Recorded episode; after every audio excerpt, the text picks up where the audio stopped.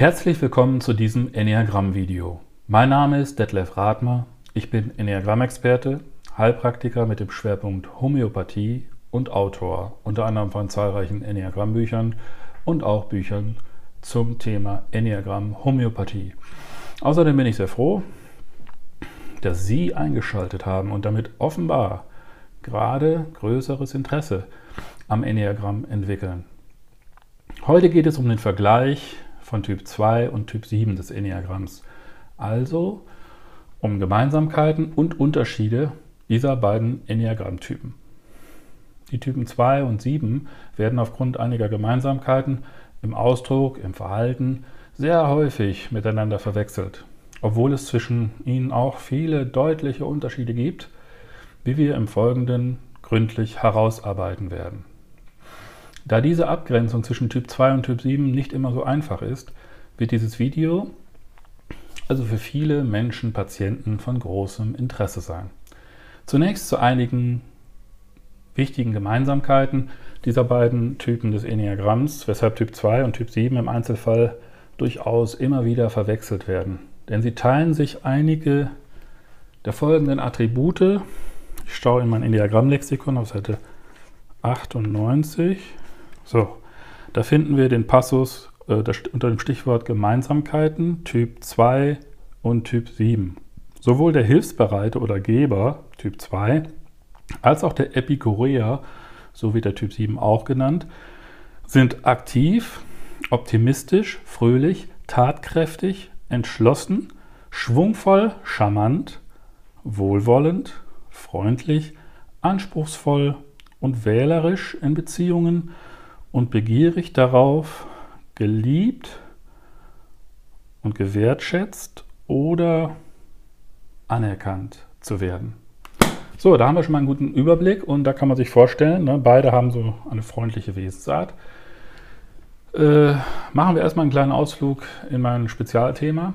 Äh, wie Ihnen vielleicht bekannt sein dürfte, bin ich ein großer Anhänger, ja, geradezu Verfechter der sogenannten Untertypenlehre oder auch Subtypenlehre des Enneagramms und habe aus diesem Grunde ein extra Buch mit dem Titel Die 27 Persönlichkeiten des Enneagramms verfasst, in dem diese 27 Untertypen genauestens, sehr differenziert und sehr ausführlich dargestellt werden.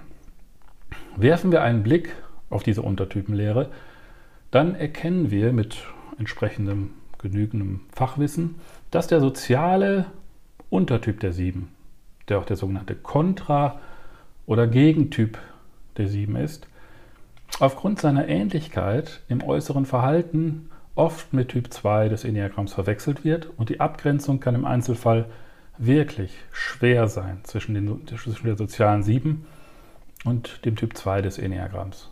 Ich sage Ihnen das aus meiner lebendigen Erfahrung in meiner Naturpraxis heraus. Warum ist das so?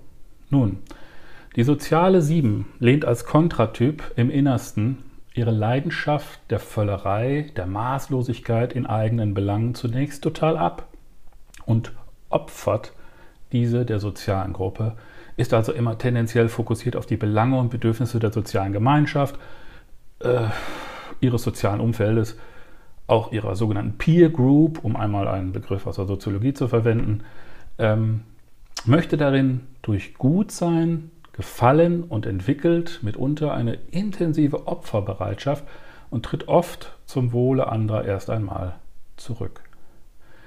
Geht es also erst einmal den anderen gut, geht es vermeintlich auch der sozialen Sieben gut von ihrem Erfahrungshorizont aus.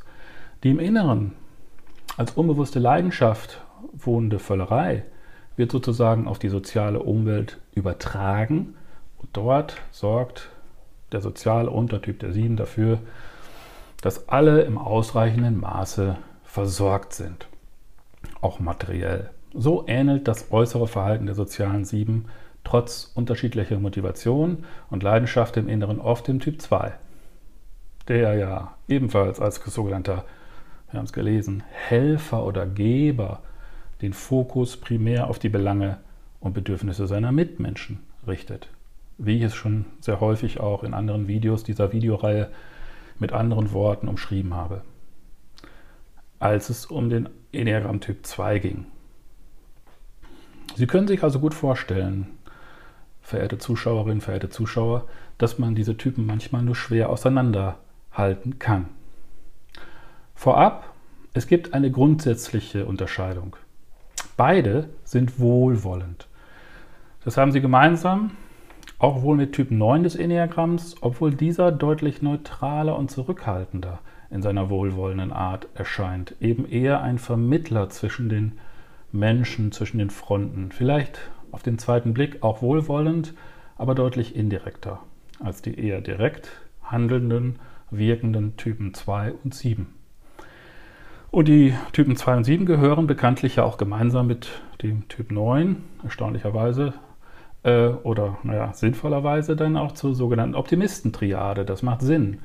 Äh, was das ist, das hatte ich ja bereits schon in einem früheren Video ausführlich dargestellt.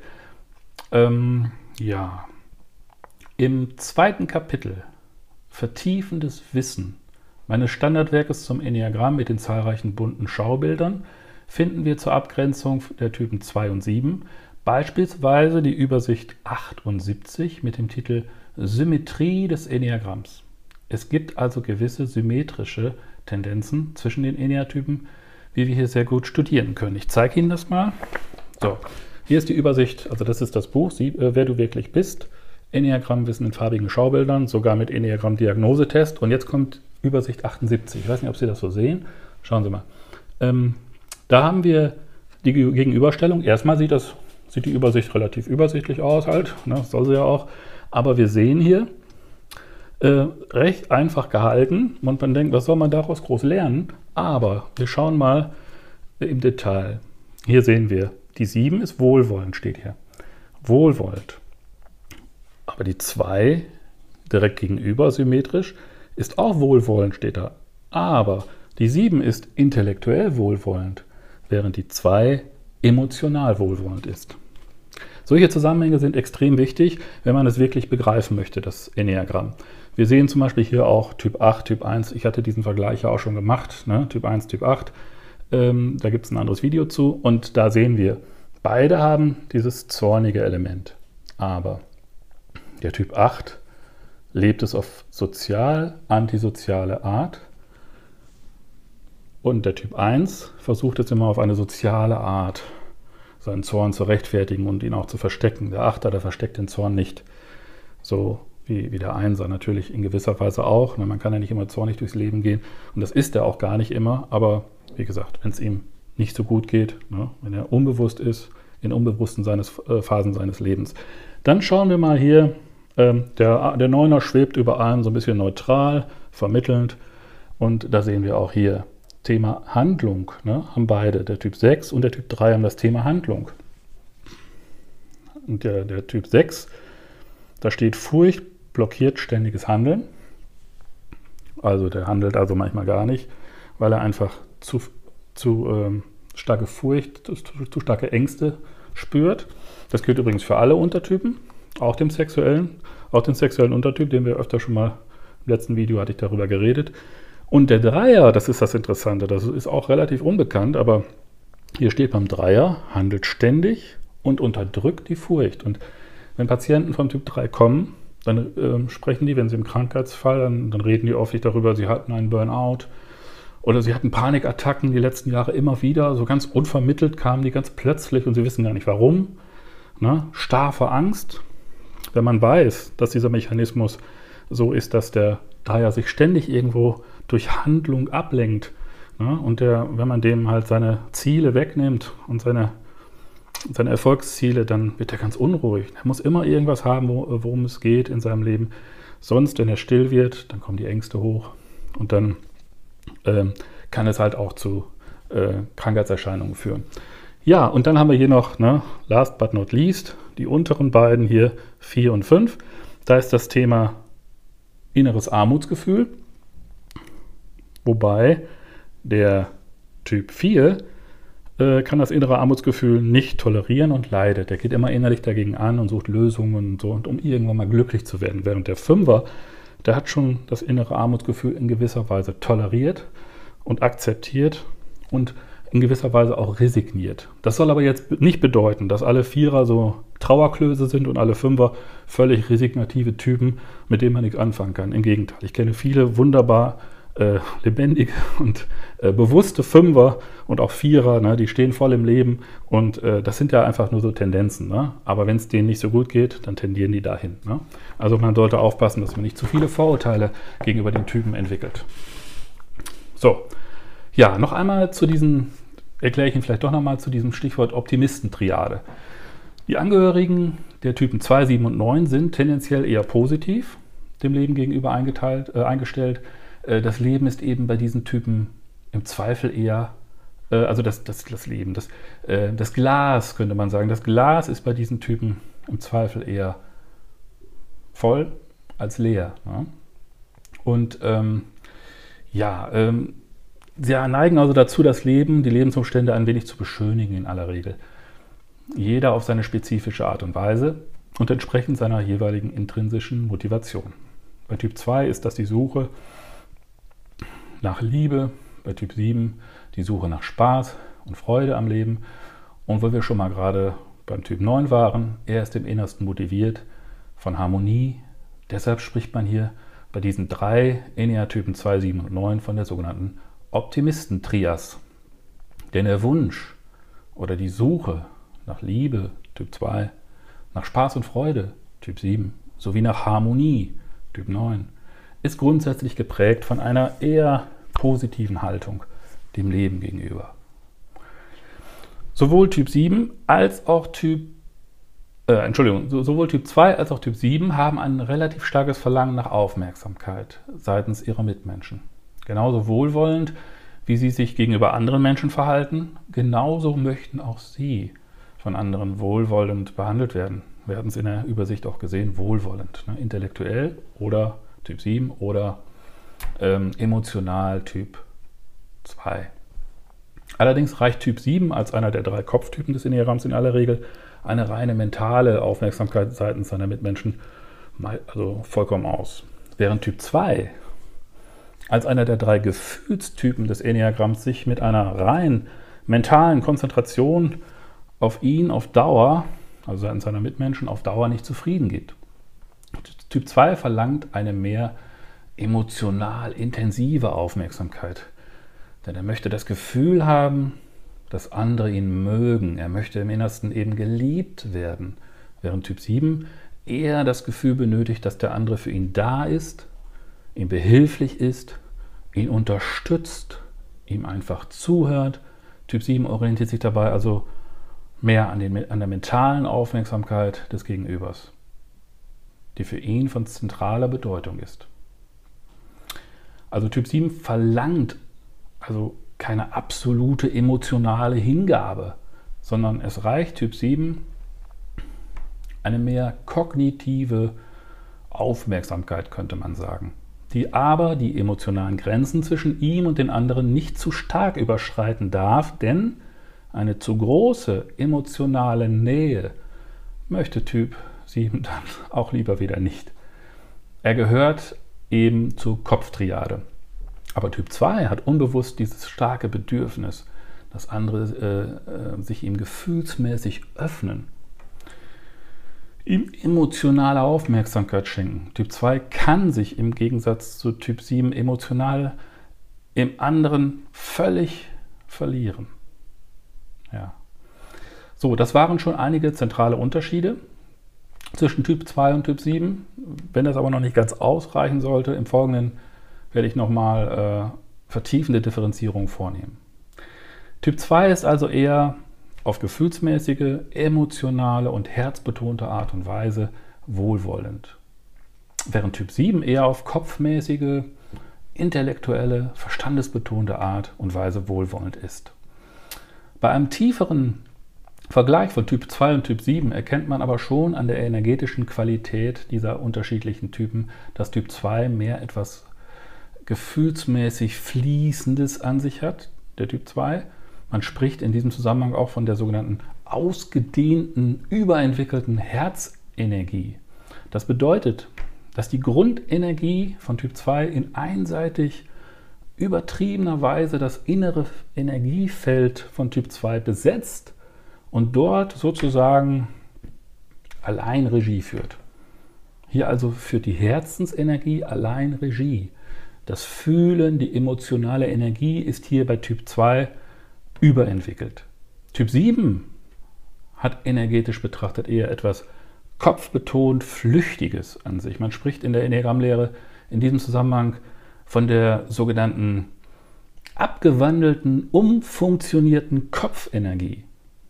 Hierbei wird die Grundenergie von Typ 7 in ihrer Richtung umgedreht und auf die eigene Person gewendet. Also hier wird die Wahrnehmungs- und Denkfunktion des Kopfes, also die Kopfenergie, umfunktioniert zum Zwecke bei Typ 7 der positiven Selbststimulation, könnte man sagen. Diese unbewusste Umwandlung dient dazu, das zentrale Dilemma jeweils erträglicher zu machen, beziehungsweise aus dem Bewusstsein fernzuhalten, zu verbannen. Bei Typ 7 ist das im Grunde der Versuch, jegliches Leid zu vermeiden. Das ist auch das Kernthema von Typ 7. So, nun kommen wir endlich mal zu den typischen drei zentralen Fragen, mithilfe derer sich eine Differenzierung zwischen Typ 2 und Typ 7 in der Praxis deutlich einfacher gestaltet. Frage Nummer 1. Das sind eigentlich, ja, eigentlich sind das mehrere kleine Fragen, die sich auf die Gefühle von Typ 2 und Typ 7 beziehen, was ich im Prinzip alles eigentlich schon erwähnt habe. Aber zum Beispiel, wie erkennst du, erste Frage, wie erkennst du, was jemand fühlt? Durch dein Herz, äh, hier, durch, durch dein Herz oder durch deinen Verstand? Herz Typ 2, Verstand Typ 7. Kannst du dich zum Beispiel entsprechend ähm, den emotionalen Bedürfnissen deiner Mitmenschen anpassen? Typ 2. Oder aber hältst du im Zweifel lieber noch eine gewisse emotionale Trennung zu deinen Mitmenschen aufrecht? Und verlierst dich eher schnell in deinen intellektuellen Beschäftigungen und Planungen? Typ 7. Richtest du deine gesamte Energie primär auf die Bedürfnisse und, und Wünsche anderer Menschen? Typ 2? Oder bleibst du dir tendenziell mehr deinen eigenen Bedürfnissen und Wünschen treu? Typ 7. Ähm, Zweier lesen sozusagen in ihren Mitmenschen. Durch ihr Herz, mit ihrer so stark ausgeprägten Gefühls- und Herzensenergie. Sie können sozusagen die Gefühle anderer Menschen erkennen, lesen und deuten auch wenn der andere noch gar nichts verbal geäußert hat zum Beispiel. Während Siebener sich über eigene Gefühle und auch die Gefühle anderer zunächst viele Gedanken machen müssen, ne? um eine Gefühlsklarheit zu bekommen. Sie gehen die Dinge also viel mehr vom Kopf an. Auch über diese Fragen in Bezug auf Gefühle denken Siebener deutlich mehr nach in der Anamnese zum Beispiel als Zweier, die gefühlsmäßig sofort wissen, wovon äh, wovon ich rede, wovon, was ich meine, bei diesen Fragen um die Gefühle. Ähm, ja, Typ 2 fühlt also, wie es anderen geht und Typ 7 weiß, wie es anderen geht. Da liegt der fundamentale Unterschied zwischen den beiden Typen des Enneagramms. Frage Nummer 2. Wenn du anderen etwas Gutes getan hast, ihm etwas gegeben hast, vielleicht sogar ein gewisses Opfer dabei geleistet hast, was erwartest du zurück? Entweder eine persönliche Wertschätzung, durch die begünstigte Person, Typ 2, oder aber mehr nach außen hin eine Würdigung durch dein soziales Umfeld für dein möglicherweise gar altruistisches, aufopferndes Verhalten, Typ 7. Typ 2 verlangt diesbezüglich mehr so eine, eine Wertschätzung eben, eine Würdigung der eigenen Person. Sie sagen zwar regelmäßig, dass sie eigentlich überhaupt nichts erwarten, dass sie es gern gemacht haben, weil sie eben einfach freundlich und äh, großzügig sein wollten. Aber in Wirklichkeit möchten sie bei ihrer ständigen, unbewussten Suche nach Liebe wertgeschätzt werden. Aber Typ 2 dagegen möchte nicht diese mehr öffentliche oder besser soziale Wertschätzung. Die kann ihm unter Umständen sogar peinlich sein. Und Typ 2 hat auch nicht schnell das Gefühl, dass er sich für andere aufopfert. Dieses Gefühl überkommt Typ 7 allerdings regelmäßig, nachdem er, nachdem er anderen etwas Gutes getan hat. Typ 7 verlangt also mehr soziale Anerkennung für sein Gutsein, Typ 2 mehr persönliche Wertschätzung für seine Hilfe. Es gibt von Dr. Claudio Naranjo, dem Experten in Sachen Enneagramm, Enneagrammtypen und vor allem Untertypen, eine nette Anekdote, die er manchmal in seinen Seminaren zum Besten gibt. Und die sehr schön die Haltung der sozialen Sieben, äh, also des sozialen Untertyps der Sieben, aber im Grunde auch die Haltung allgemein von Typ 7 aufzeigt. Hören Sie kurz zu. Eine 7 deren unbewusste Leidenschaft ja bekanntlich die Maßlosigkeit, die Völlerei ist, geht mit ihren Freunden in die Eisdiele. Es handelt sich hier offenbar um eine soziale Kontrasieben mit dem Thema der sogenannten Kontravöllerei. Jedenfalls als Akt der menschlichen Güte, des Gutseins lässt sie, also die Sieben, ihren Freunden den Vortritt an der Eistheke. Jeder bekommt eine Kugel Eis, so im Hörnchen, das kennen Sie, ne? Alle erhalten, jedenfalls vor der Sieben, ihr Eis. Am Ende bestellt sich die Sieben als letzte in der Schlange das Eis, während ihre Freunde bereits genüsslich an ihrem Eis schlecken. Sie bestellt drei Kugeln Eis, nicht nur eine, wie die anderen. Und jetzt kommt's. Sie steht da so ihren Freunden gegenüber mit ihrem großen dreikugligen Eis in der Sonne. Alle lecken genüsslich an ihrem Eis und sie, die soziale Sieben, sonnt sich auf doppelte Weise, nämlich durch die Sonne selbst und zusätzlich in der Anerkennung ihrer Freunde über die Tatsache, dass sie eben vorhin den anderen an der Eistheke den Vortritt gelassen hat. Man spürt anhand dieser lustigen Begebenheit sehr gut, wie eine soziale Sieben so ticken kann. Wer sich hier deutlich angesprochen fühlt, der sollte sich mal Gedanken machen. Frage Nummer drei: Bist du imstande, dich für längere Zeit auf eine bestimmte Angelegenheit zu fokussieren, zu konzentrieren? Typ 2. Oder aber fällt es dir eher schwer, dich für längere Zeit nur einer Sache zu widmen? Typ 7. Typ 2 als Gefühlstyp fällt es in aller Regel nicht schwer, sich für kurze, aber auch für längere Zeiträume auf eine Sache zu konzentrieren, außer er befindet sich vielleicht in einem Gefühlsausnahmezustand mit starker emotionaler Erregung, vielleicht auch mit starkem Kummer oder, oder äh, mit Angst, vielleicht auch mit Zorn oder Ärger. Ne? Das kann ja jeden treffen. Ne? Aber im Normalfall, die meiste Zeit über, ist Typ 2 recht ausgeglichen und da fällt es ihm überhaupt nicht schwer, sich auf die Dinge des Lebens auch über längere Phasen zu fokussieren, zu konzentrieren. Typ 7 als, als Kopftyp dagegen hat oft einen sogenannten Monkey Mind, also einen sehr stark assoziativ arbeitenden Verstand, der sich ständig und recht flott bewegt, wie so ein kleines Äffchen von Baum zu Baum springt. Typ 7 hat diese Unbeständigkeit, diese Flüchtigkeit in seinem Wesen, wie Wasserdampf, während Typ 2 als Gefühlstyp eher diese flüssige Qualität von Wasser besitzt. Für Typ 7 ist die Konzentration auf eine Sache für längere Zeit sogar schmerzvoll oder kann schmerzvoll sein und oft mit viel innerem Stress verbunden. Er hat eben diese, diesen unruhigen Geist in seiner Natur, diesen Affengeist. Ihm wird sehr schnell langweilig und die Fokussierung auf nur eine Angelegenheit ähm, das ist für Typ 7 oft eine Überforderung. Äh, das fühlt sich so an für Typ 7, als ob man ihm, ob man ihn in seiner Freiheit einschränken möchte. Jedenfalls stellt die Konzentration auf nur eine Sache über eine lange Periode für Typ 7 regelmäßig eine große Herausforderung dar.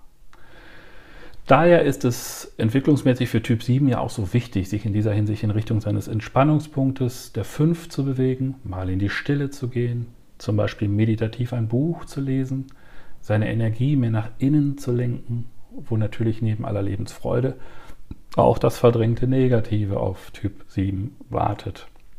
Da ist es natürlich verständlicherweise auch viel leichter, sich im Außen mit den schönen Dingen des Lebens abzulenken Auf Dauer ist das aber keine wirklich befriedigende Option für Typ 7. So, jetzt kommen wir nochmal zum Abschluss äh, dieser äh, drei Fragen. Ja? Äh, kommen wir auf Seite 56, müsste das sein. 56. So. Differenzierung Typ 2, Typ 7. Typ 7, der Epikureer, hält im Zweifel eine gewisse Trennung zu seinen Mitmenschen aufrecht, um dabei in erster Linie sich selbst und den eigenen Bedürfnissen und Wünschen treu zu bleiben bzw. gerecht zu werden, während der Geber Typ 2 seine gesamte Energie im Zweifel primär auf den anderen Menschen richtet und auf dessen Bedürfnisse und Wünsche. Epikureer, die Typen 7, können sich leicht verlieren in ihren intellektuellen Beschäftigungen im Gegensatz zu dem Hilfsbereiten, den Hilfsbereiten oder Gebern, Typ 2, die sich in der Regel entsprechend an die emotionalen Bedürfnisse ihrer Mitmenschen anpassen. So, ja, ich gucke mal, oh ja, 25 Minuten, das ist natürlich schon ziemlich lang. Ich wollte deutlich unter einer halben Stunde bleiben, aber zum Schluss möchte ich Sie noch aufmerksam machen auf den Enneagram Gratis Newsletter. Ähm, Hinweise finden Sie unten unter dem Video äh, in den Kommentaren. Da können Sie anklicken und zack, da auch äh, Abonnent werden. Ja, ähm, ja, ich denke mir, das reicht jetzt erstmal an dieser Stelle. Ähm, vielen Dank für Ihre heutige Aufmerksamkeit. Wenn Sie zukünftige Videos von mir nicht mehr verpassen möchten, dann abonnieren Sie bitte meinen YouTube-Kanal, damit Sie sofort nach dem Hochladen aller neuen informativen Enneagramm-Videos eine Mitteilung bekommen. Ich hoffe, dass Ihnen dieses Video mal wieder gefallen hat. Machen Sie es gut, möge die Macht oder besser das Leben mit Ihnen sein. Bleiben Sie gesund und bis zum nächsten Video.